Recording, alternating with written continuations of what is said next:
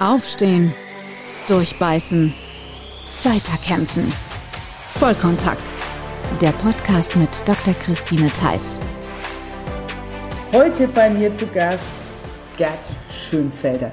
Einer der ganz wenigen Menschen, zu dem ich aufschaue. Da kannst du dir jetzt echt was einbilden. Ich werde rot, das kann man jetzt nicht sehen. Nee, kann man nicht sehen, aber ich sehe es. Gerd, erklär du doch mal den Zuhörern, wie wir uns kennengelernt haben. Ist schon ein Weilchen her. 13 Jahre. Da war es ziemlich kalt, kann ich mich erinnern. Ja. Im, Im Yukon in Alaska. Und das war die Fulda Challenge. Das wird den meisten nichts sagen. Das ist so ein arktischer Zehnkampf äh, mit verschiedenen Disziplinen, total verrückte Sachen. Und wir zwei waren praktisch ein Team, ein Pärchen, die miteinander praktisch äh, diese Aufgaben bewältigen mussten. Und das war eine super coole Sache. Ich denke gern daran zurück. Das tue ich auch. Es ist wirklich etwas, was mich so geprägt hat diese Woche da. Ich war ja zweimal da und ich habe ja damals nach dir gesagt, das mache ich nie wieder diese Kälte, diese Enge, das geht mir alles so auf den Sack. Dann haben die mich ein halbes Jahr später nochmal angefragt ich habe sofort zugesagt, weil ich so Bock hatte, das nochmal zu machen. Seitdem können wir Auto fahren auf Schnee, oder? Zwar nicht so mit Fahrerwechsel, wie, wie, wie Jenke und, und Lina damals das gemacht haben. Das war ja eine heiße Geschichte. Ich habe so lachen müssen. Aber ähm, ja, das ganze Team damals war, waren coole Leute dabei, hat total viel Spaß gemacht. Also mega. Und auch diese, diese Erfahrungen in dieser Kälte. Ich meine, wer läuft bei minus 30 Grad oder 35 Grad oder ich glaub, Wir hatten minus 48. Im Dawson City waren es minus 48, wo wir den Lauf gemacht haben. Dass man sein Auto nachts äh, nicht ausschalten darf oder einen Motor laufen lassen muss, weil sonst alles eingefriert. Total krass. Oder dass man äh, so einpackt oder sein Auto hinstellt, dass man früh geradeaus wegfahren kann damit man nicht irgendwelche Hydraulikschläuche zum Platzen bringt bei der Kälte. Also ist schon ganz was anderes und, und, und dann auch äh, in, in so einer Kälte einen Marathon zu laufen, oder ein Halbmarathon war es, Entschuldigung, äh, das war schon krass. Dieses Atmen in dieser Kälte, das ist schon nochmal ein Unterschied. Da merkt man dann den großen Unterschied zwischen minus 15 und minus 30 oder 40. Finde ich. Das war so, das schockt dich gleich so. Das, ist, das geht so ganz, ganz krass ist das. Äh, minus 15 ist ja auch sehr kalt, aber so krass wie, wie bei minus 30, minus 40. Ich meine, ich habe es letztes Jahr nochmal erlebt. Ich war ja beim Arctic Warrior dabei. Das wird vielleicht den einen oder anderen auch was sagen.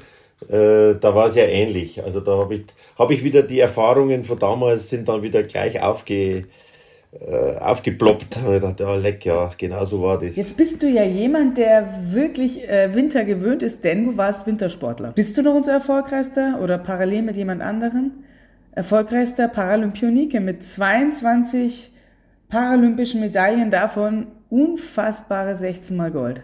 Und 14 Mal Weltmeister. Ist noch so. Also es gibt mittlerweile einen Kanadier, den Brian McKeefer, der ist aber nordischer Athlet der hat zumindest die 16 Goldmedaillen äh, beim, bei den letzten Spielen in Peking eingestellt. Er hat freundlicherweise danach seine Karriere beendet. also wir sind miteinander die erfolgreichsten Athleten international, wohlgemerkt äh, bei Paralympics. Also Winterparalympics, muss man sagen. Jetzt für alle, die dich nicht kennen, warum fährst du nicht normal Abfahrt, sondern bei den Paralympics? Weil was fehlt? Weil was fehlt, äh, es fehlt ein Arm, der rechte Arm äh, und auch noch ziemliche Einschränkungen an meiner linken Hand. Das war ein Unfall 1989 im Alter von 19 Jahren, weil ich sehr eilig hatte und äh, da ja einiges schief gelaufen ist und ich letztendlich dann dummerweise unter einem Zug gelandet bin und äh, mir der rechte Arm ausgerissen wurde von der Achse und die, die linke Hand auf dem Gleis war und überrollt wurde. Also eine krasse Geschichte mit 19. Äh, das Einzige, was ich dann links noch hatte, war der Daumen. Der war auch schwer verletzt. Und wenn man es so hört, ganz brutal, ist auch so gewesen, man braucht da schon eine Zeit lang, um sich irgendwie ein Leben danach gut irgendwie vorstellen zu können. Also man kommt mit Kleinigkeiten, kommt man da aus diesem Loch wieder raus. Man braucht natürlich äh, ein gutes Umfeld, das einem da hilft. Aber ich sag mal, in dem Alter ist man auch noch relativ flexibel, sich auf so eine neue Situation äh, anzupassen. psychisch eine riesen Herausforderung, sage ich jetzt mal, wenn man gar nichts mehr selber kann und für alles äh, Hilfe braucht, die erste, die erste Zeit, äh, inklusive Toilette und so Geschichten, äh, das ist nicht angenehm. Gott sei Dank verdrängt man solche Erfahrungen irgendwann dann einmal. Man kann sich schon irgendwie dran erinnern, aber es ist nicht mehr so präsent. Aber ich weiß, dass das ganz unangenehm war und man hat sich halt so extremst verletzt gefühlt, so, so, so, so, so hilflos irgendwie auch. Und das, das, das nagt schon am einen, wenn man, ich meine, das kannst ja du nachvollziehen, wenn man sportlich war, äh, allen möglichen Schmarrn gemacht hat, äh, sich sehr stark gefühlt hat mit 19, da denkt man ja, man kann alles niederreißen.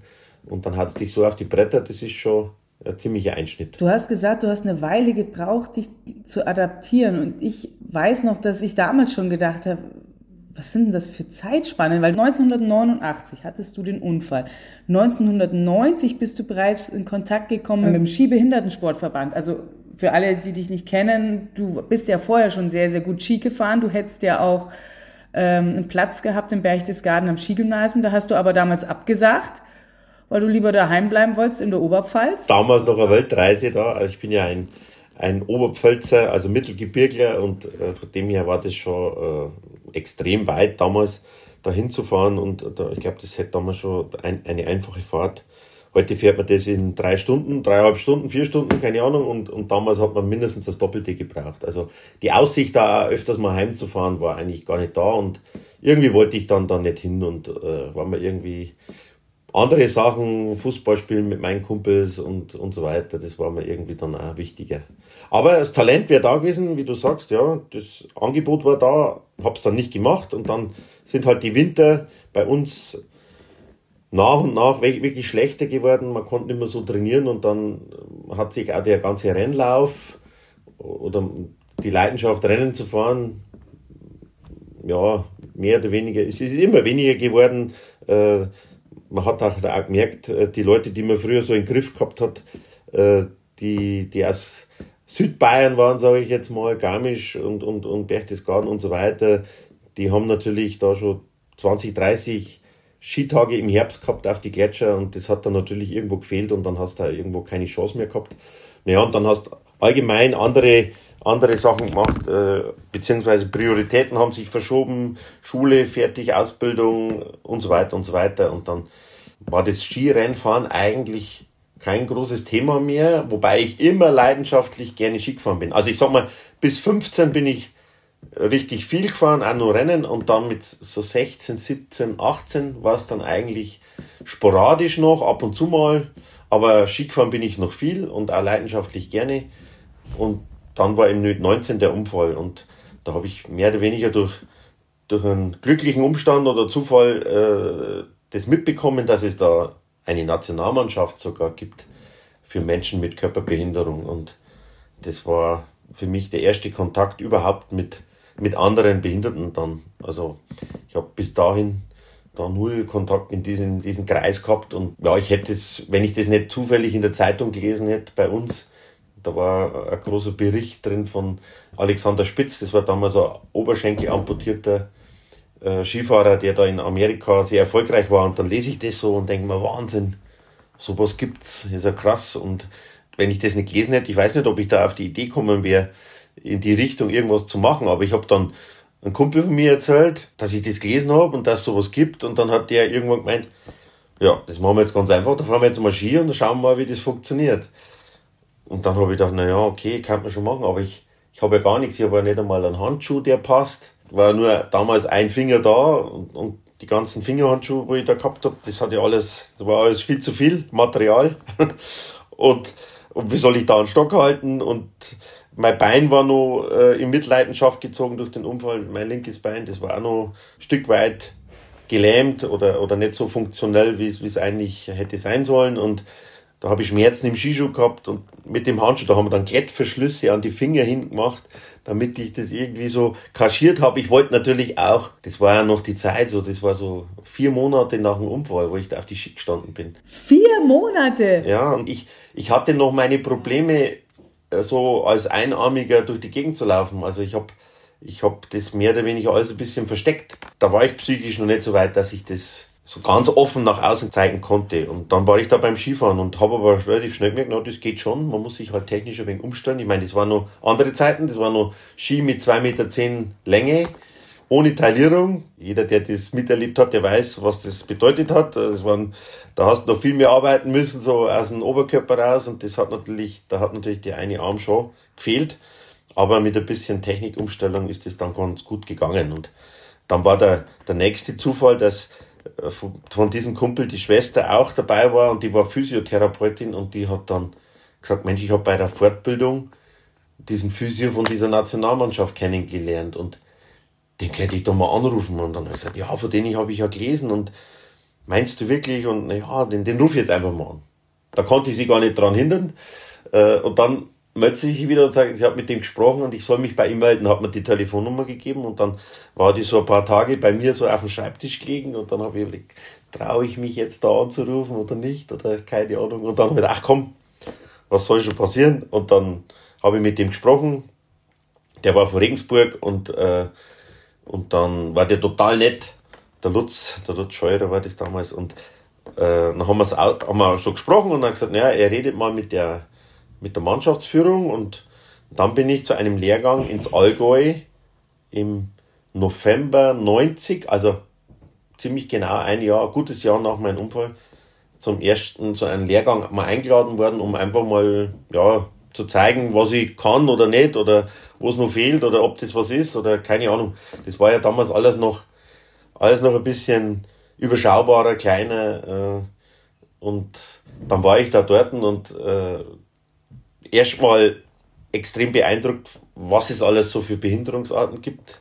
Kontergan waren drei Stück dabei, die Kontergan geschädigt waren, sage ich jetzt mal, oder im Rollstuhl saßen oder mit einem Bein. Alexander Spitz damals war in der Zeitung gelesen, dann habe ich ihn kennengelernt. Super Typ, bis heute ein guter Freund und äh, ja, äh, das war, das war schon echt äh, sehr beeindruckend und, und da habe ich schon gedacht, Wahnsinn, äh, was es alles gibt. Und irgendwie hat mir das auch geholfen, weil man dachte, Mensch, äh, ich habe immer gedacht, mich hat es extremst schwer erwischt. Ist ja auch irgendwo so, aber es hätte noch schlimmer kommen können. Gell? Also da gibt es schon noch andere, die, die, äh, die hat es noch stärker getroffen äh, und, und das hat mir irgendwo auch geholfen, dass ich da nicht der Einzige bin, sondern dass da noch andere gibt. Aber trotzdem waren die alle extrem gut drauf und haben Spaß gehabt. Und wie ich dann am nächsten Tag auf die Piste bin, äh, da, da ging es eigentlich nur ums schnelle Skifahren. Und alles andere war da nicht mehr präsent. Also nur, wie kann man schneller Skifahren? Durch einen Riesenslalom oder was auch immer.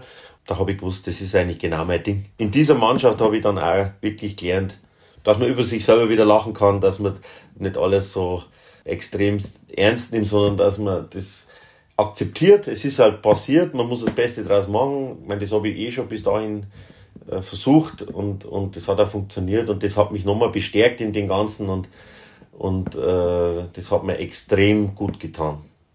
Und ich habe ja bis heute dorthin eine Verbindung. Seitdem bin ich ja eigentlich in der Mannschaft bis jetzt, also irgendwo involviert und das sind jetzt ziemlich genau 34 Jahre, werden schon fast 35. Unglaublicher Zeitraum. Wie, wie sehr hat dir dieser Sport auch geholfen, die körperlichen Beschwerden loszuwerden, weil so ein Arm ist ja nicht ab und dann tut nichts mehr weh, sondern das sind ja sicherlich auch Phantomschmerzen oder äh, Schmerzen in der Hand. Du wurdest ja dann noch operiert, dein großer C wurde abgenommen. Was der große C? Der linke Zeigezeh ist. Der linke Zeigezeh wurde abgenommen, wurde im Prinzip zu deinem Finger gemacht, damit du eine Art Kralle hast, damit du zugreifen kannst. Ja. Und das sind ja alles Sachen, die, die nicht einfach so passieren. Hattest du körperliche Beschwerden und hat dir der Sport da rausgeholfen? Also körperliche Beschwerden in der Tat relativ wenig. Also das mit, den, mit der Nervenquetschung in meinem linken Bein, das hat sich einigermaßen regeneriert, sag ich jetzt mal. Das habe ich dann kaum noch gemerkt. Wobei bis heute ein Unterschied besteht, das ist echt krass. Also das linke Bein ist nicht so wie das rechte. Also wenn ein Nerv mal so extrem geschädigt war oder beleidigt war, sag ich jetzt mal, dann vergisst er das fast nie. Also das, das ist echt krass. Also es sind 35 Jahre und das ist immer noch ein bisschen anders. Also echt irre. Äh, aber das zeigt auch, wie schwer das damals, wie, stark der Nerv da äh, geschädigt war. Aber gut, das war das eine, das war aber dann relativ schnell wieder gut oder einigermaßen gut. Das hat mich eigentlich nicht gestört. Die Schmerzen haben dann auch irgendwann nachgelassen. Ähm, und dann mit der Hand, gut, der C, die Transplantation, das hat mega gut funktioniert. Also das ist echt krass. Vor allem, da bin ich sehr dankbar auf dem ersten Versuch, weil äh, das ist ja auch nicht selbstverständlich. Und dieses Ersatzteillager da unten war ja auch nicht unerschöpflich, muss man sagen. Also äh, ich hab, ich hab, war schon sehr froh, dass das das erste Mal geklappt hat und dass er immer noch, immer noch an der Hand ist und vor allem, sage ich mal, er ist ja schon viel, viel länger Finger, als er jemals Zehe war durch die ganze Zeit und, und äh, ja, zur Gaudi sage ich mal, der C ist eigentlich derjenige, der am meisten profitiert hat von dem Unfall, weil der hat einen Aufstieg gemacht. Der hat einen Aufstieg gemacht, der kommt viel häufiger an die Sonne, als er es als Fuß jemals getan hätte. die Luft ist, Umgebung ist deutlich besser. Er erfüllt seinen Zweck als äh, Finger sehr, sehr gut. Es ist echt krass, was ich mit der, mit, mit zwei Fingern eigentlich alles machen kann. Da war sogar der Operateur, der viele solche Sachen äh, operiert hat, extrem begeistert, dass das so bei mir so gut funktioniert hat. Liegt wahrscheinlich auch daran, dass ich halt auch nur diese eine Hand habe und die alles machen muss. Und dementsprechend wird sie dann halt auch etwas geschickter durch die Übung. Weil oftmals ist so eine Transplantation an einer Hand, aber man hat noch eine zweite. Und dann wird halt das die, die, die Aushilfshand, aber das meiste wird wahrscheinlich dann mit der mit der kompletten funktionsfähigen Hand gemacht und das andere ist halt dann zum, zum Zuarbeiten. Aber bei mir gibt's das nicht. Also die muss und deswegen ist sie auch wahrscheinlich so funktionell geworden und das ist echt irre. Aber äh, das zu dem, zum Thema, äh, was da noch war, also der Arm, Schmerzen im Arm. Ich war ja zwei Wochen nach dem Unfall schon daheim. Äh, Im Endeffekt Arm ab, zugenäht und nach zwei Wochen war ich schon wieder daheim. Und dann ging es nach zwei Wochen später erst erstmal auf, auf Ria, nach München, Bogenhausen. Und äh, Schmerzen in dem Sinn waren dann eigentlich nicht mehr so viel. Äh, äh, ich meine, ich war noch jung, da hat man jetzt noch nicht so die Probleme mit, mit, mit Bandscheibe oder was weiß ich. Ich war auch sportlich durchtrainiert, sag ich jetzt mal. Äh, das habe ich ja dann auch wieder begonnen. Äh, da haben zwar auch, das ist auch so ein Thema, da haben viele Ärzte gesagt, ja, du musst äh, so, so Leistungssport und so, das, das würden sie nicht empfehlen, weil ich habe gesagt, das Skifahren und so, das möchte ich jetzt richtig, äh, richtig, da möchte ich richtig Gas geben. Also Schmarrn, ähm, je mehr Sport du magst mit so einer, mit so einer Einschränkung und vor allem mit so einer Disbalance im Körper, äh, letztendlich ist es einfach trotzdem gut oder viel besser, als wenn man da einen, kleinen Bauchansatz kriegt und äh, das macht alles noch schlechter, weil die Muskulatur ist einfach, das ist ja das, was man ständig trainiert und die Muskulatur ist letztendlich, was den Körper stützt. Und deswegen habe ich da bis heute relativ wenig Probleme. Ich meine, ich bin jetzt auch schon 53 und äh, habe so Lendenwirbelbereich ist schon ein bisschen die Schwachstelle. Einfach, es kommt natürlich durch diese, durch dieses, diese Asymmetrie. Äh, die Wirbelsäule gleicht das irgendwo aus, aber ähm, es hält sich echt in Grenzen. Also ich bin ja immer noch gut aktiv, äh, mache alles Mögliche, versuche mich fit zu halten und bis jetzt, und wenn es so bleibt, bin ich sehr zufrieden. Du hast deine Karriere 2011 beendet. Richtig, ja. Die sportliche Karriere und jetzt bist du im Trainerstab. Ja, genau. Und kümmere mich hauptsächlich um den Nachwuchs. Also ich versuche wirklich Kindern äh, den ersten Einstieg zu ermöglichen. Äh, das das mache ich seit 2020. Jetzt kommt das vierte Jahr. Vierte Jahr und äh, ich muss echt sagen, das macht mir wahnsinnig viel Spaß. Diese Kinder zu sehen, wie sie da auf einmal auch dieses Erlebnis haben können, äh, auf Ski zu stehen und mit anderen Kindern mitzufahren, dieses glückliche Gesicht zu sehen, also das ist was, was unwahrscheinlich viel gibt und unbezahlbar ist. Ich glaube, ein besseres Vorbild kannst du ihnen ja auch, also kann man als Kind gar nicht haben. Ich weiß noch damals, als, ähm, als wir zusammen waren, du bist einer, mit dem hat man kein Mitleid. Nee, weil du keins brauchst. Du kannst unfassbar über dich lachen, also so in die Richtung keine Arme, kein Keks. Ich werde nie vergessen, wenn wir uns im Yukon auf den Behindertenparkplatz gestellt haben und dann die Kanadier erbost kamen, warum wir uns da hinstellen. Da hast du immer mit deinem Stumpf gewunken oder mit dem nicht vorhandenen Arm und dann sind immer alle rot geworden und du hast dich einfach nur köstlich amüsiert. Und gleichzeitig hat man bei dir nie die Bedenken gehabt, äh, nicht Hilfe anzubieten, sondern einfach zu machen. Also zum Beispiel jetzt in so einen Winterstiefel reinzukommen, was ja da echt schon mit zwei Händen kompliziert ist. Das ist mit mit äh, einer Viertelhand dann erst recht kompliziert. Das hat man dann einfach gemacht, weil man keine, keine Berührungsängste hatte. Und ich glaube, das den Kindern vorzuleben, ist so, so wichtig und so ein Impuls, der, da kannst du ganz viele Leben in eine andere Richtung biegen. Ist dir das bewusst? Ja, in gewisser Weise natürlich schon. Man fragt sich oft, warum ist denn der Unfall überhaupt passiert? Kriegt man ja keine direkte Antwort. Äh ob, man jetzt ein gläubig ist oder, oder nicht, oder, oder, oder was steckt dahinter, was ist der tiefere Sinn des Lebens überhaupt und keine Ahnung, aber jetzt, jetzt ist der Unfall passiert, so jetzt bist du da, fragst dich eigentlich auch irgendwann mal, warum hast du es eigentlich überlebt, das hätte ja auch schief gehen können. Und dann denkst du, naja, jetzt bin ich noch da und jetzt muss ich halt, jetzt muss ich halt was draus machen, aber was, was, wird, was wird denn mein Auftrag sein? Und, äh, und irgendwann haben wir gedacht, nach, der, nach dem ganzen Erfolgen auch, aber das heißt nach dem schon während der, der Zeit und, und wie das Leben dann so positiv geworden ist, dann und, und man kriegt ja mit, wie man auf andere auch wirkt und, und äh, ich habe ja dann auch überhaupt kein Problem mehr damit gehabt. Ich habe das dann einfach für mich akzeptiert und hatte ja trotzdem ein, ein super cooles, äh, abwechslungsreiches, brutal interessantes Leben. Und, ähm, und, und dann denkt man, naja, das wird halt deine Aufgabe sein, einfach zu zeigen, dass es, auch wenn mal was passiert, das nicht so auf dem, auf dem Plan stand, sondern überraschend, auch eine, eine negative Geschichte, dass es deswegen nicht vorbei sein muss, dass noch wahnsinnig viel möglich ist. Und, ähm, äh, und auch den Menschen, die jetzt da Berührungsängste haben, weil sie sehen, Mensch, oh Gott, der hat jetzt nur einen Arm oder, oder zwei Finger, oh Gott, oh Gott, äh, da versuche ich schon aktiv äh, auf die zuzugehen und, und denen auch die, diese Ängste zu nehmen. Weil, weil ich weiß, dass, das, dass die da sind und, und das, ich versuche es denen einfach leichter zu machen.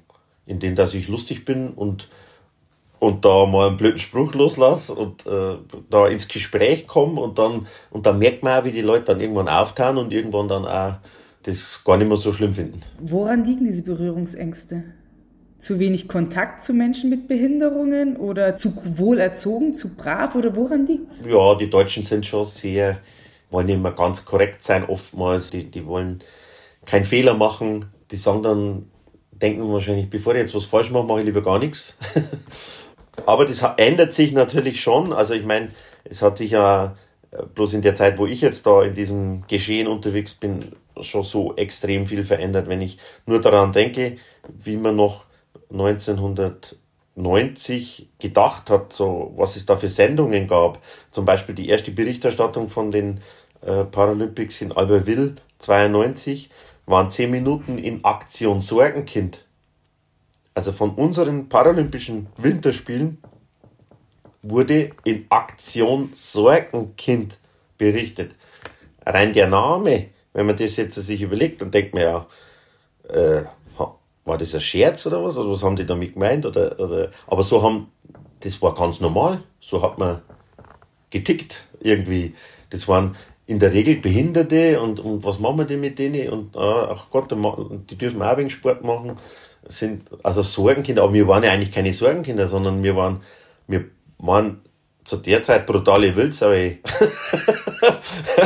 Äh, wir haben Gas gegeben, wir sind da rumgeschossen, wir haben Spaß gehabt. Äh, also wir waren weit weg von Sorgenkindern, äh, wenn man so will. Und, und irgendwie waren wir aber dankbar, dass wir in dieser Sendung zumindest erwähnt wurden, weil ansonsten war da nämlich nicht viel los.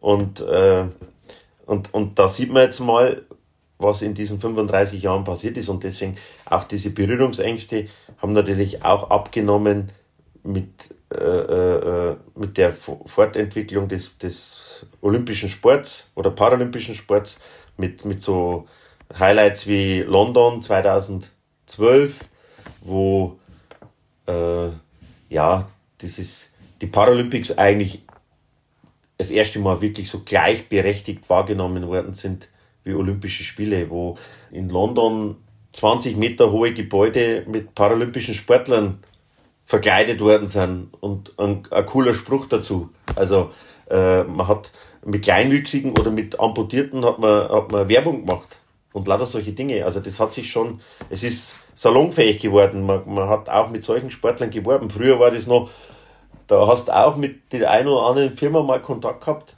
und dann hast du gesagt, ja, ich möchte, was kann ich denn tun? Ich möchte ja was zurückgeben. Ein Sponsoring ist ja normalerweise geben und nehmen und nicht nur geben und äh, äh, und oder nicht nur nehmen in meinem Fall und ich wollte ja was zurückgeben und ähm, und dann hat sie mir gesagt, naja, naja, nee, das passt schon so, äh, du musst jetzt nichts äh, irgendwie machen oder und das war auch ein bisschen so die Angst, wie kommt das überhaupt an, wenn wir da jetzt halt irgendwie was öffentlich machen? Äh, das war, da waren sich alle nur unsicher, ist das jetzt positiv oder negativ oder, oder, oder, oder kommen dann alle behinderten Sportler zu dir und wollen, wollen auch was? Oder, oder die wussten gar nicht, wie sie damit umgehen sollen. Und die haben das gern gemacht, meistens über einen persönlichen Kontakt, haben gemeint, Mensch, cool, äh, findet man super, wie du das magst oder was du da magst. Und und so mir, die, die Chemie passt und was können wir denn machen? Und dann, und dann ist was entstanden und meistens über die Zeit hat sich das weiterentwickelt und wurde immer mehr oder immer, immer intensiver, diese Verbindung. Äh, und irgendwann dann, dann war es schon auch so, dass man gesagt hat, ah, da könnte man schon mal, keine Ahnung, äh, einen, einen, irgendeinen Bericht machen in einer Zeitschrift oder in einer Zeitung oder später dann halt auch online und was weiß ich. Also das hat sich schon verändert und äh, das ist noch ein, ein, Weg, ein Stück hin, um, um das, dass das alles noch, noch normaler wird, aber äh, das ganze Thema Inklusion und, und Barrierefreiheit und was weiß ich, äh, da sind wir schon jetzt vorangekommen, sagen wir es mal so. Ich fand das gerade so schön, wie du gesagt hast, Aktion Sorgenkind und wir konnten uns damit nicht identifizieren. Also Aktion Wildsau trifft es wahrscheinlich eher.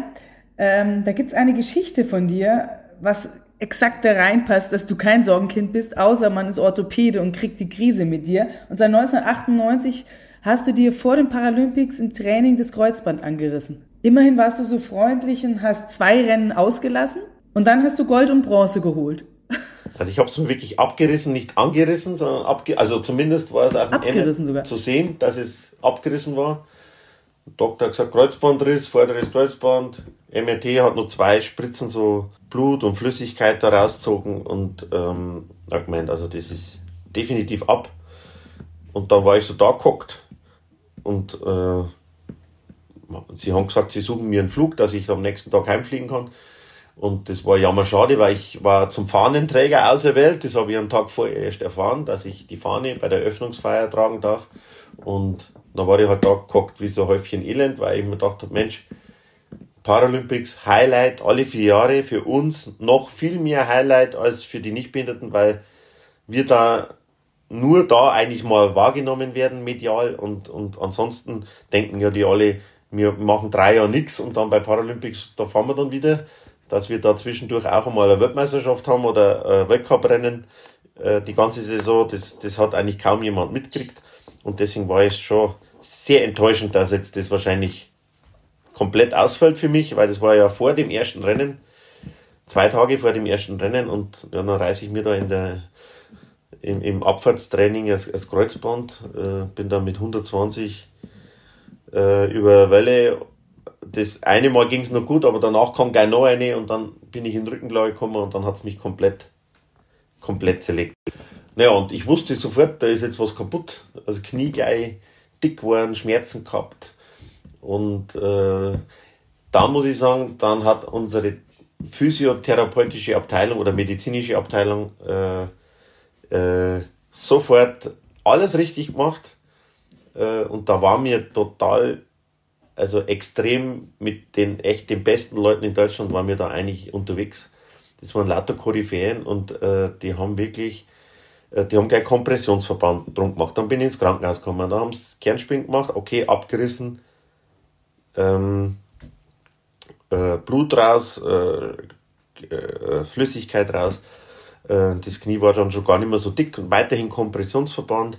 Und dann war ich auch da gesessen und dann kam der Physio und sagte, du bleibst jetzt auf jeden Fall jetzt mal da, weil was willst du denn daheim? Wir sind jetzt da drei Physios, da hat immer einer mal Zeit für dich und äh, daheim kümmert sich jetzt auch keiner recht drum. Äh, und ja, und dann kam der Satz, äh, und man braucht nicht unbedingt ein Kreuzband zum Skifahren. Und dann habe ich mir gedacht, hä, wie soll das gehen und so. Na, ja, wir können es jetzt mal alternativ behandeln und dann schauen wir mal. Aber wenn es heimfährst und lässt es operieren, dann bist du einmal mal für ein halbes Jahr, dreiviertel Jahr sowieso raus. Und da ich ja schon da war, Zeit hatte letztendlich, habe ich gedacht, was, willst, was kannst du jetzt verlieren? Nix. Also du kannst jetzt nur gewinnen, wenn es funktioniert, funktioniert, wenn nicht, dann nicht. Und also wieder gleiches Thema, Blick nach vorne, positiv, schauen wir mal, was noch geht, was noch kommt. Und dann, und dann hat er gesagt, und dass die Fahne tragen kannst, das kriegen wir auf jeden es Fall. Es wäre ja nicht aufgefallen, wenn du im Rollstuhl gekommen wärst, oder? Das hätte auch gepasst. Das wäre wahrscheinlich vielen nicht aufgefallen. Aber ich, ich, ich äh, bin da zum Abendessen, am gleichen Tag, wo das war, zum Abendessen, also Lymphdrainagen und was, was ich, was sie gleich gemacht haben, damit da das Knie halt nicht anschwillt. Und dann bin ich abends schon wieder zur, zum Essenssaal gelaufen und ich weiß noch, wie der Physio hinter mir gestanden ist, der Benno damals und gesagt hat, keine Schonhaltung, lauf so gerade wie möglich, tu wie wenn nichts wäre. Und ich, oh, das tut aber schon extrem weh und so. Ja, aber das, lauf so normal wie es geht. Und dann bin ich halt da auf die Zähne gebissen und dann bin ich dahin und wieder zurück und, und dann haben wir gleich nochmal behandelt und nächsten Tag wieder und, und dann bin ich schon wieder, da haben wir schon wieder versucht, diesen, diesen Muskel anzusteuern, weil Kreuzband ist ja sehr viel, sag mal, Steuerungsfunktion äh, so Zugbelastung ist ja da gar nicht so viel. Das, das ist, das, also halten, halten tut das Knie durch die Muskeln. Aber es, wenn das Kreuzband außer Gefecht ist, sind die ganzen Strukturen irgendwie zerstört und der Muskel weiß nicht genau, wann er jetzt anspannen muss und wann, wann er locker lassen muss und so weiter. Und das haben wir alles versucht durch Übungen und, und äh, gezielte Geschichten äh, äh aufrechtzuerhalten. Also gar nicht, dass der Muskel auch irgendwie abbaut, weil das geht relativ fix jeder, der schon mal äh, so eine Verletzung gehabt hat, weiß, wie schnell da nichts mehr da ist. ist eine Woche und, und, und dann schaut es ganz anders aus. Und das, die Chance haben wir dem Muskel gar nicht gegeben und da haben wir jeden Tag dran gearbeitet, stundenlang. Also es war eine richtige Schinterei. Das war wie beim Metzger. also Hardcore und äh, Schmerzen auch und Ding, aber es ist immer besser geworden und, und das Ziel war einfach vielleicht im Riesenslalom oder im Slalom nochmal an den Start gehen zu können. Und, und das war immer so, das war unser Ziel und da haben wir hingearbeitet und zwei Tage vor dem Riesensalon, das war damals, hat sich das ja alles über so zwei Wochen gezogen, die ganze Veranstaltung. Also so, ich glaube so sechs, sieben Tage nach dem Crash habe ich dann, haben wir dann gesagt, jetzt müssen wir mal einen ersten Versuch starten, wie es ausschaut. Und dann sind wir heimlich, ohne dass mir jemand was gesagt haben, großartig, haben wir mal, habe ich mich angezogen und haben die Ski packt und sind dann mal los und sind dann mal ganz vorsichtig gefahren. Aber wir haben vorher das Knie getaped, also wirklich erst, erst das Bein rasiert, Sprühpflaster drauf und dann getaped. Also das Tape ist dann auch nur mit Haut wieder runtergegangen. Das habe ich aber drei Tage lang war das dran oder vier Tage bis zum Schluss. Äh, das haben wir hingemacht und der, der Benno hat gemeint, das, das hält mehr als jedes Kreuzband äh, und da brauchst jetzt keine Angst haben, das, das geht gut. Naja, und dann bin ich gefahren und der erste Moment war schon irre, weil ich habe irgendwie das Gefühl gehabt, meine Skispitze ist in meinem Knie drin. So von der Sensibilität her. Also alles, was, was vorne ein bisschen gerattert hat oder mal äh, so die Kante im, im Eis oder im Schnee, das, das habe ich irgendwie in mein Knie gespürt. Also es war schon ein komisches Gefühl. Aber es hat gehalten und dann bin ich gefahren und irgendwann kam das andere, das bessere Gefühl immer mehr wieder auf und dann, äh, dann bin ich ein wenig rum und dann haben haben wir das beendet und am nächsten Tag nochmal und dann ging es schon wieder richtig gut. Also ich habe da irgendwo auch Vertrauen gehabt zum Physio oder zu die er oder ja eigentlich Physio, weil der Arzt war nicht so begeistert und naja und dann habe ich gesagt also ich möchte übermorgen starten im Riesensalon und das soll mich anmelden. Und dann gab es eine Krisensitzung und da haben sie mir alle davon abgeraten, also alle außer die Physios. und irgendwann habe ich gesagt, nein, ich möchte es aber trotzdem, möchte die Chance nutzen und ich möchte es probieren und ähm, ähm, ja, sie können mir jetzt eh nicht davon abhalten. Und dann habe ich gesagt, okay, wenn, wenn das nicht anders ist, dann muss ich das aber unterschreiben, dass ich das alles auf eigene Verantwortung mache. Und ich gesagt, okay, her damit, unterschreibe ich, kein Problem. Ich war natürlich auch noch irgendwie, war ich schon wild unterwegs, also muss ich schon sagen. Heute darf ich mir, viel mehr Gedanken machen, aber damals habe ich gesagt, das ist geil. Ich unterschreibe das, ohne dran zu denken, was könnte sein oder was weiß ich. Und, und dann bin ich gefahren, erster Durchgang, da war ich Sechster und habe gedacht, Sechster, Sechster ist scheiße. Sechster, da kannst du auch rausfliegen, das ist auch schon wurscht. Und dann bin ich tatsächlich nur auf den dritten Platz gefahren. Dann habe ich die Bronzemedaille gehabt und dann war einfach mega, weil das war mein Ziel, da irgendwie irgendwas mit heimzubringen. Und dass das dann nach dieser Geschichte noch geklappt hat, das war echt Wahnsinn. Und ich war da so happy und dankbar und, und, und, und echt krass. Und und mit dieser Euphorie bin ich zwei Tage später dann Slalom dann noch gefahren und habe den auch noch gewonnen. Und, äh, und dann muss man sagen, da sieht man mal, was möglich ist, wenn, wenn das Team um einen rum funktioniert, wenn man, wenn man jemand hat, der auch, äh, ja, einem, einem Zuversicht gibt und, und sagt, Mensch, da ist viel möglich, das probieren wir jetzt einfach. Wenn natürlich der Sportler dann auch noch mitmacht, voll durchzieht und dann irgendwie auch Vertrauen hat. Also dieses Thema Vertrauen ist dann auch ganz entscheidend, dass man sagt, okay, äh, wenn er das sagt, dann wird es schon so sein und dann gibt es auch nichts anderes. Und dann probiert man das. Und das war eine coole Erfahrung und äh, einer der wertvollsten Medaillen in meiner Sammlung. Ja. Das glaube ich dir sofort. Wahnsinnsgeschichte. Ähm und ich kann das so gut nachvollziehen, dieses, dieser Teamgedanke, wie wichtig der ist als Sportler, nicht nur als Sportler grundsätzlich, aber das Team ist einfach so wichtig. Aber auch diese, ja, dieser Fatalismus zu sagen, mein Gott, das Kreuzband ist jetzt schon durch, mehr durch geht nicht, jetzt lass es uns probieren. Ja, also es war schon Gefahr natürlich, die, die, die Ärzte, ja, und wenn es dich jetzt nochmal, dass dann noch mehr kaputt geht, dass noch, keine Ahnung, Knorpel und vielleicht noch Meniskus und keine Ahnung, was noch alles passieren kann, aber das habe ich dann komplett ausgeblendet. Also ich habe da einfach Vertrauen gehabt, wie gesagt, und, und dachte, naja, was soll's jetzt? Das, ich habe mich einfach an diesem Strohhalm geklammert und ich wollte unbedingt irgendwie äh, da was Zählbares mit heimnehmen. Natürlich auch, weil ich wusste, und das, das, das ist vielleicht schon noch gut äh, auch für die Zuhörer, so, weil es, es war damals wirklich so, wenn du bei Paralympics da äh, Medaille holst, dann bleibst du auch im Kader. Ho. Holst du da keine Medaille, äh, wirst du zurückgestuft. Und äh, ich meine, wir haben damals sowieso noch wahnsinnig viel selber gezahlt. Also äh, das, das, das hat mir jedes Jahr einen Haufen, Haufen Geld gekostet. Ich habe es halt einfach gemacht, weil ich leidenschaftlich gern das gemacht habe und, und mir das so viel gegeben hat. Aber, aber äh, du warst, wenn du da zumindest eine Medaille gehabt hast, warst halt irgendwo in einem, in einem Best, in, einem, in, de, in dem Kreis, wo halt, wo du alles, wo alles möglich war, sag ich jetzt mal. Und, und ansonsten war es eher schwieriger. Und, und das war natürlich auch in meinem Hinterkopf. Und dann habe ich gesagt, ich muss, irgendwie muss ich da, äh, ich meine, es hätte verletzten Status geben und so weiter. Aber irgendwie habe ich gedacht, ich muss da dabei sein. Ich muss da irgendwie, ich muss alles machen, damit da noch was geht. Und deswegen habe ich mich da auch dran geklammert und, äh, und, und, und, und dann hat es auch funktioniert und das ist schon irre. Das Knie wurde, wurde nach dem Crash nie op, äh, nochmal operiert oder arthroskopiert oder, oder was auch immer, sondern das war einfach, das hat dann gehalten, das hat funktioniert und ich habe danach ja noch 98, 10 Jahre habe ich noch aktiv Fußball gespielt in der Bezirksliga bei uns und, und bin Skirennen gefahren.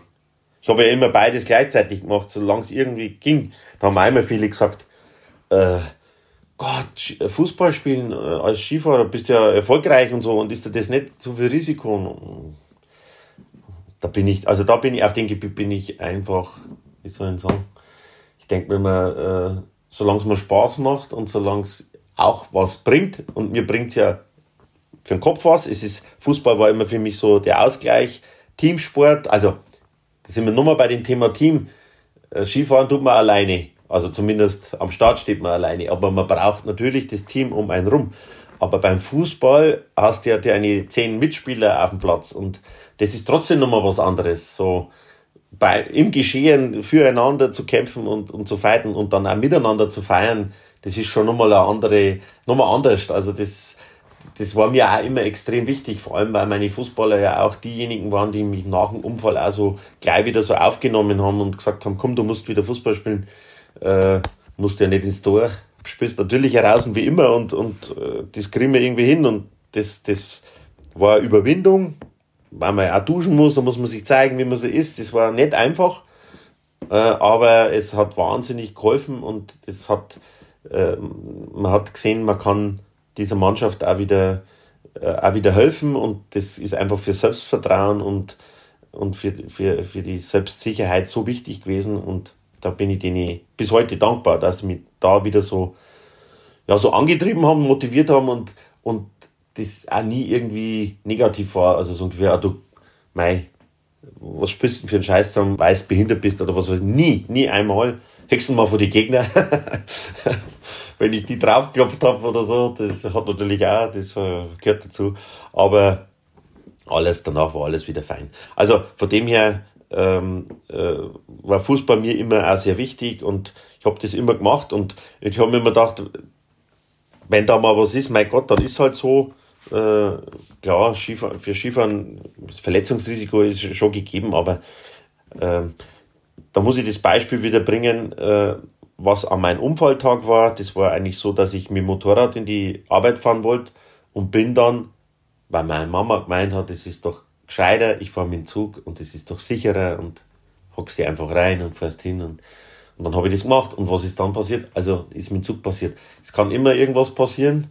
Man muss wach sein, man muss schauen, aber äh, man muss trotzdem seine Träume leben und, und wenn du gern das oder das magst, dann magst einfach. Kann man nur unterstreichen. Ähm, ich weiß noch, wir waren, das war, nachdem wir uns kennengelernt haben, bei einer Feier bei dir eingeladen in der Oberpfalz. Ich glaube, das das war die Abschiedsfeier vom Leistungssport. Und das war, ich weiß das wirklich noch wie heute, es war so eine unfassbare Stimmung, so eine tolle Gemeinschaft.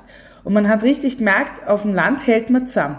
Und was, was hat dir diese Gemeinschaft gegeben in all den Jahren? Weil da waren ja wirklich Lebens-, also Gefährten dabei, die schon ewig dein Leben begleitet haben. Bis heute noch. Also das hat sich ja nicht verändert und äh, das ist schon so. Also je, je kleiner der Ort, desto mehr hält man zusammen. Äh, hat natürlich auch seine Nachteile. Jeder kennt jeden und jeder beobachtet, was der andere so macht, aber äh, damit kann man ganz gut äh, umgehen. Das ist schön. Also man ist da nicht anonym, sondern wenn man, vor allem wenn's, wenn man äh, ein Problem hat, finde ich, dann wird zusammengehalten. Also als ich damals den Unfall hatte und da so schwer verletzt war, da hat das ganze Dorf mitgelitten. Also meine, ich war 19, war der Fußballer, Sportler und da waren alle traurig. Und dann, als ich das erste Mal in Albertville da Goldmedaille gewonnen habe und bin heimgekommen, da habe ich ja damals gedacht, naja, mei, war, war halt ein Skirennen, war schon klar, dass das was Besonderes war, äh, äh, verrückte Geschichte, aber trotzdem war es ein Skirennen. Für mich war das, also ich musste das auch erst mal verarbeiten, okay, das war bei Paralympics, eine Goldmedaille, okay, schon überraschend, dass ich da gewonnen habe und was ich aber nicht mitgekriegt habe, war, dass im deutschen Fernsehen, in der Tagesschau, eine ganz kurze Nachricht kam, mit ein, mit, wo ich aus dem Starthaus oben rausfahre und durchs Ziel fahre und dann heißt es, Gerd Schönfeld aus Kulmain gewinnt Gold bei den Paralympics in Albertville in Frankreich. Das war die Meldung. Mehr war da nicht. Also das war kein, war nur diese, diese kurze Geschichte, damals schon. Äh, also das war das andere, was außer Aktion Sorgenkind. Aber das hat natürlich daheim einen, einen, einen, eine Euphorie ausgelöst. Die Leute sind alle, die haben es gar nicht fassen können, was jetzt da passiert ist.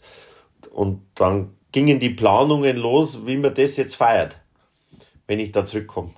Und das wurde alles verheimlicht.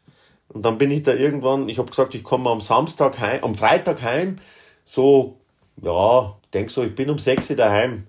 Äh, dann haben sich die alle ab 5 Uhr im Sportheim versammelt und kommen bin ich nachts um 11. Du kann, ihr könnt euch vorstellen, was da äh, in dieser Zeit getrunken wurde.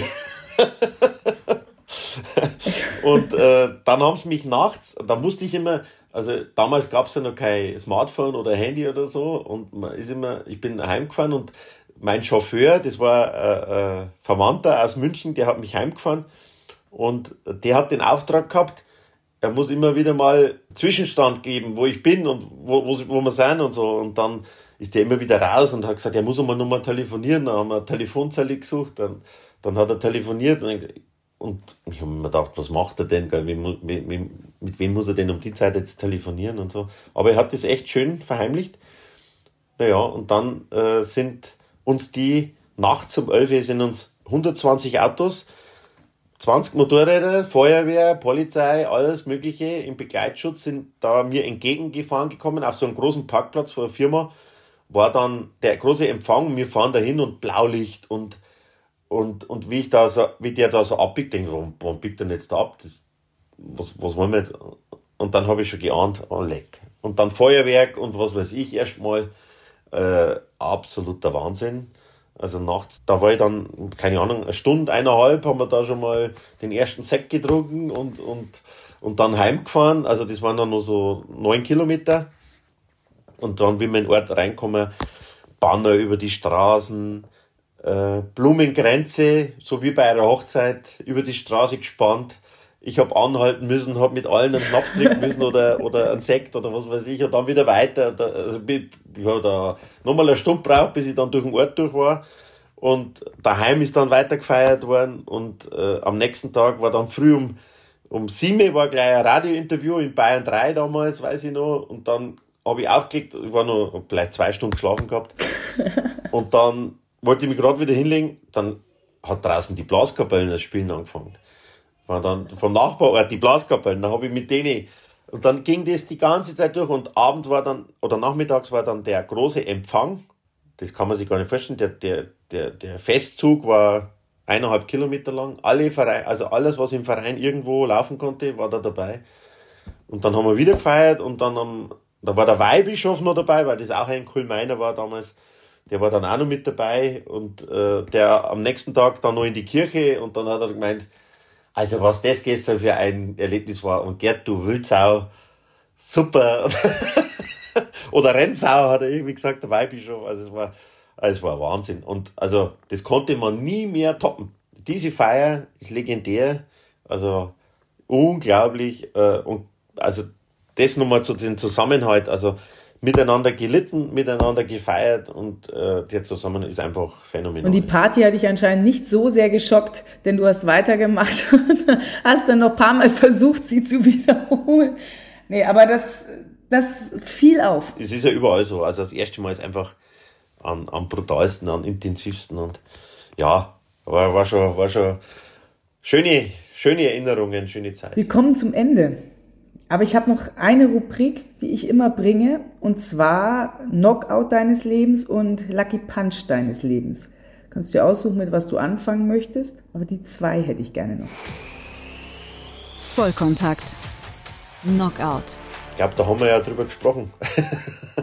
Wann hat es dich mal wirklich auf die Bretter gelegt äh, und ich so hilflos war und, und nichts machen konnte, äh, körperlich. Ich denke, mental war ich schon noch äh, eine Kämpfernatur und, und, und habe schon gewusst, aufgeben ist keine Option, auch wenn ich nicht wusste, wie es weitergehen soll. Äh, aber es hat mich schon extremst niedergestreckt. Also da kommt man schon viel zum Nachdenken und, und geht sein bisheriges Leben so durch. Aber man kommt dann an einen Punkt und sagt, es, es gibt nur zwei Möglichkeiten, aufgeben oder weitermachen. Und für mich war ganz klar, also ich wollte auch nicht sterben. Also ich sage immer, wenn mir vorher jemand gesagt hätte, was passiert, dann hätte ich wahrscheinlich in dem Moment gesagt, naja, was willst du mit einem Finger? Unvorstellbar. Äh, dann kann auch gleich Schluss sein. Aber das war nie ein Gedanke, dass ich sage, ich gebe jetzt auf oder ich, ich, ich beende das freiwillig, sondern äh, ich wollte immer leben und, und, und habe schon gehofft, dass irgendwo dann trotzdem mal wieder spaßig wird in meinem Leben und, und, und äh, lustig wird und, und lebenswert wird und das ist dann auch relativ schnell gegangen. Also das war der größte Knockout, ist aber was Tolles daraus entstanden. Ich könnte jetzt sagen, das erste Jahr war hart, aber die anderen 33 richtig geil. Richtig gut. Vollkontakt. Lucky Punch. Ah, da gab es schon viele, gell? Ähm, aber, aber der Lucky Punch, wo man sagt, äh, wo vieles im einen Moment zusammengekommen ist, äh, das war sicherlich dann mein letztes Rennen in Vancouver, äh, wo ich wusste, das ist jetzt heute mein letzter Start bei Paralympics. Die Superkombi, ich habe die Abfahrt gewonnen gehabt, ich habe einen Riesensalon gewonnen gehabt, einen Super-G gewonnen gehabt, also drei goldene und im Slalom war ich Zweiter. Also es war ein, ein, ein unfassbar guter Event für mich. Und dann habe ich am letzten Tag gemeint, naja, jetzt ist heute der letzte Rennen, da könnte man ja irgendwie, das könnte man ein wenig lockerer angehen lassen oder so. Oder, aber dann haben wir gedacht, nein, man muss schon nochmal, man muss bis zum Schluss Vollgas geben. Und, und Super Kombi heißt ja, äh, man fährt einen Durchgang Super G bei uns und einen Durchgang Slalom. Und nach dem, Sla nach dem Super G war ich Zweiter und dann habe ich schon so überlegt, hm, wie, wie, wie magst du das taktisch oder, oder, oder, aber taktieren hat man nie gegen. Meistens in die Hosen gegangen und dann habe ich gedacht, ah, Vollgas, hopp oder top. Und wenn du rausfliegst, dann fliegst du halt raus. Und dann bin ich, da habe ich den Slalom dann praktisch noch, äh, durch den Slalom bin ich dann auf eins noch vor und gewinne da praktisch wieder. Und äh, wow, krass, jetzt hat nochmal eine goldene, so unglaublich. Also mit der habe ich eigentlich gar nicht gerechnet gehabt. Wobei, ja, war schon natürlich Mitfavorit, aber dass es dann also funktioniert. Äh, ich habe da am Tag vorher auch relativ lang gefeiert, weil ich dachte, Wahnsinn, wie das alles läuft. Und, und da muss man auch mal, muss man auch mal ein bisschen, ja, das auch mitnehmen, den Moment und genießen. Und, und äh, da war ich auch schon ein großer Freund davon. Äh, aber ich denke, wichtig ist, dass man dann locker bleibt. Und wie gesagt, dann hat das auch nochmal funktioniert. Und dann bin ich im Ziel und dann reicht mir jemand das Telefon her und dann ja, ruft gleich daheim an und so. Und die Christina, also meine Frau, war ja zu der Zeit hochschwanger und sie hat aber früh noch gesagt, alles in Ordnung und so, weil es war eigentlich der errechnete Termin. Das war nämlich der 20. März 2010. Und der war von vornherein, war das der errechnete Termin und sie hat gesagt, naja, hochschwanger brauche ich nicht mit nach Vancouver, das macht keinen Sinn. Naja, und dann rufe ich an und sag, und dann höre ich so, hallo? Und dann, hallo, was ist los?